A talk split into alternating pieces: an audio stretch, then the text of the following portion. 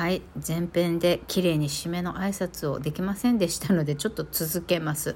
続焦るな引っ越し。がしかしもっと欲を出せ。後編です。カクカクしかじかたくさんねもうど4時間ぐらいおじさんのお家にいて喋ってたんだけどおじさんに会うのは1年半ぶりぐらいかな。もう、まあもう2年近くぶりぐらいかなにおじさん家に行ったんだよね。で、いいよいいよみ、みく、もっとあの遠慮しないで今日はあんたの話いっぱい聞かせて早く帰ろうとしなくていいよっておばさんが言ってくれてまあいろいろ話をしてたんだけどあのまあやっぱりその実えっと、私が10代、20代、家の借金問題、母親が事業を失敗したことが発端で起こった借金問題のことですごくすごく悩んで、もう毎日泣いてたし、それの精神的ストレスで、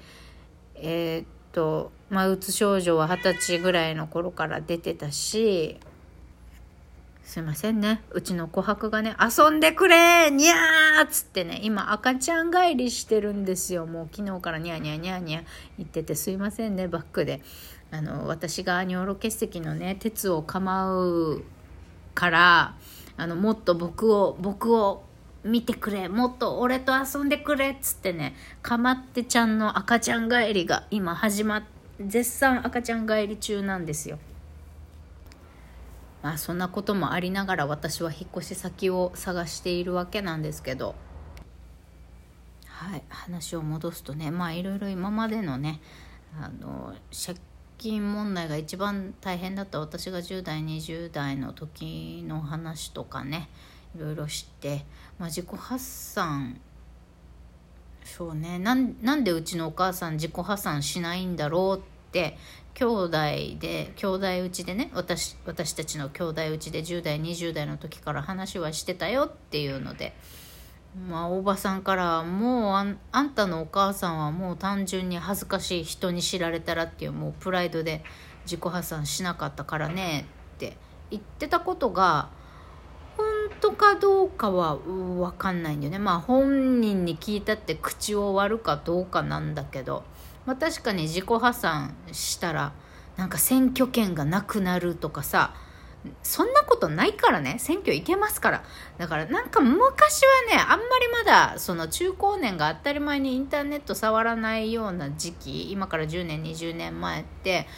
確かにまだそんなに自己破産したらどうなるのなんてさ手軽に自分でなんかちゃちゃっと調べられる時代でもなかったからさ正しい情報っていうのが得られなくってまあ私の母親も弁護士に実際自己破産するとどうなるのかって聞きに行ったことあるのかどうか分かんないけど分かんないし本当におばさんが言ってるようにただ人にしただ恥ずかしい自分プライドが捨てられなくって自己破産しなかったのかどうかは結局は母親に聞いてみないと分からないんだけどまあそんなんで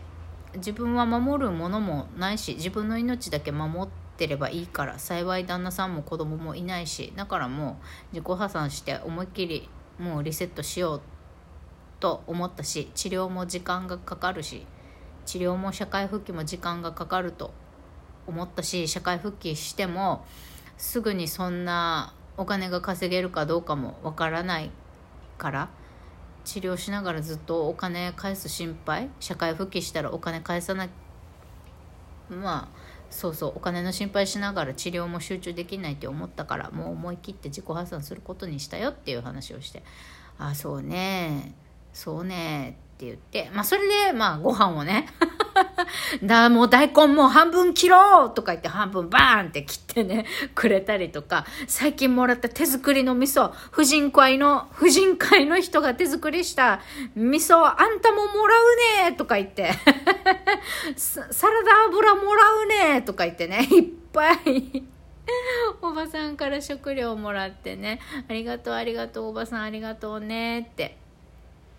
みくいつもあんたたちのことはもう可愛くって私たちもいつも心配してるよっていつもそういつもできることがあれば相談に乗るし助けになるからまた遊びにおいでよって言って。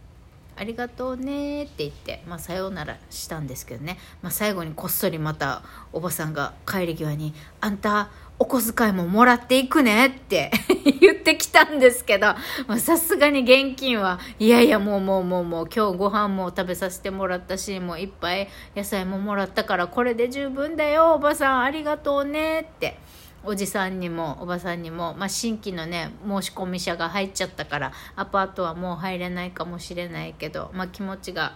ありがたいよって提案ありがとうって言って帰ったからまたねって次は次来る時はバスバスで来るさねみたいな感じでね 行ってお別れしたんだけど。うん。まあなんだろう。おばさんからはねもうあんたのお母さんは頭がいいのはいい弁も立つし頭がいいのはいいけどなんなんでかねお金のやりくりが。ちょっと上手じゃなくってギャンブルする人でもないし酒も飲まないのになんであんなに借金作ったか私たちもよくわからないけどあの子は私の母ねあんたのお母さんは強すぎるしそれに対してあんたは弱すぎたんだねって神経質で弱くって我慢が多くってお母さんに抵抗できなかったんだねって。でもだからといって今までのことお母さんがあんな言ったから自分こんななったとかそういうのはもう忘れなさいと。もうお母さんは変わらんしあの人は何言っても変わらないからもうお母さんがあんな言ったこんなしたって思い続けるのはもうやめなさい。あの人のことは忘れなさいと。あの人が今まで言ったことやったことっていうのは忘れなさいと。とにかく自分のことだけ考えてえっと治療に専念しなさいねって、まあ、おばさんは言ったわけですが、まあ、言ってることはわかるよ。わかるけどこの忘れなさいがなかなかできないんだよ。そうそうそう。忘れなさいが簡単にできたら鬱にならんっていうのが私の主張でありこの間もねちょっとあのリスナーさんとやいのやいのしましたけど確かにその人のせいにするのは良くない？被害いつまでもその毒親育ちだからといっていつまでも親のせいにして被害者意識でいる人というのはそのうつから抜けにくい心の自立がしにくいというのは確かにあるっていうのはカウンセラーのあの私がね YouTube で見てるカウンセラーのあ臨床心理士かな？のハモ翔さんも言ってたので私もそこはいつまでもお母さんにあんなことされたこんなこと言われたっていうのからは抜ける必要があるなっていうのは思っていてただその忘れなさいなかったことにするっていうのはそれはイコール自分の心に蓋をするとイコールになってしまうことがあるからそれは危険だと私は思っているんですね。自分の心の治療のために。もう蓋してきたものを辛いけどもう心の泥をかき出すようにまずは親に悪く言うことを許す。あんな時こんなこと言われたあんなこと言われたっていう嫌な思い出を全部まずは書き出してみてそれからもう全部出し切ったらその後にじゃあでも今まで親にどれだけ自分はお金も時間も労力もかけて愛されてきたか愛をもらってきたかっていう親にやってきてもらったことを見つける探していくっていう作業に入っていくので最初の心の泥の書き出しのために母親との関係性の中にあるネガティブなことっていうのをまた思い出していくく作業が必要なんですよね。まあ私は自分の治療、心の治療をしていくためにそれが必要だと今は思っていて、そう忘れるとか蓋をなかったことにするとかって蓋をするのではなくて辛いけれども書き出すだって生活保護申請する時の長所を書く時に今までどういう家庭環境にいたか何で鬱になったかっていうのを長所を書いてるだけでもう気持ち悪くて辛くて1週間嘔吐し続けたんですよ私はだからそれぐらい過去のことを思い出すというのは私にとっては心身ともに辛いことなんだけどそれに向き合わなければいけない向き合っていかなければいけないんですよね。ただそこの心を見ていくのは引っ越しも自己破産も終わって本当にやっとほっと一息治療に集中できるってなった時にそれをやっと始められるんだと今は思っているんですね。だから心のケアはもちろんしていくけれども今はまず引っ越し自己破産手続きっていうところで、まあ、まずは年末年始をなんとか年越し沖縄そばを食べれるようににゃんこがまたあの病院行かないようになんとかなんとかケアをしたいところだね。まあもう行くってなってしまったらそれはそれでいいから。うんって感じ。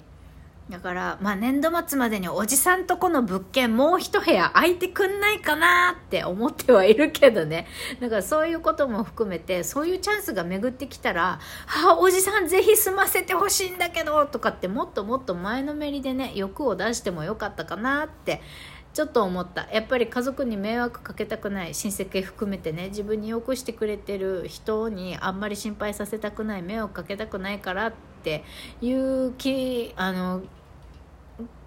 気持ちがあったからおじさんに「いいよいいよそのままもう入居さ入居者さん審査通ったらもう入れてもいいよ気にしないで」って言っちゃったけどまあもっと欲を出してね、まあ、審査通らないかキャンセルになったらぜひ私を住まわせておじさんお願いって言ってもよかったかなって思います。だからもっと自分をの欲をねもっともっと出して頼れる人には素直に頼ろう。お願いしますって助けてって言える自分になる必要があるなって改めて思いましたそんなんで皆様もねなんか一人ではちょっと癒しきれんわと思ったらお金出してプロに頼ったりねあの大切な人にゴロニャンって甘えてね、あの、膝枕してもらうなりしてみてください。バイバイ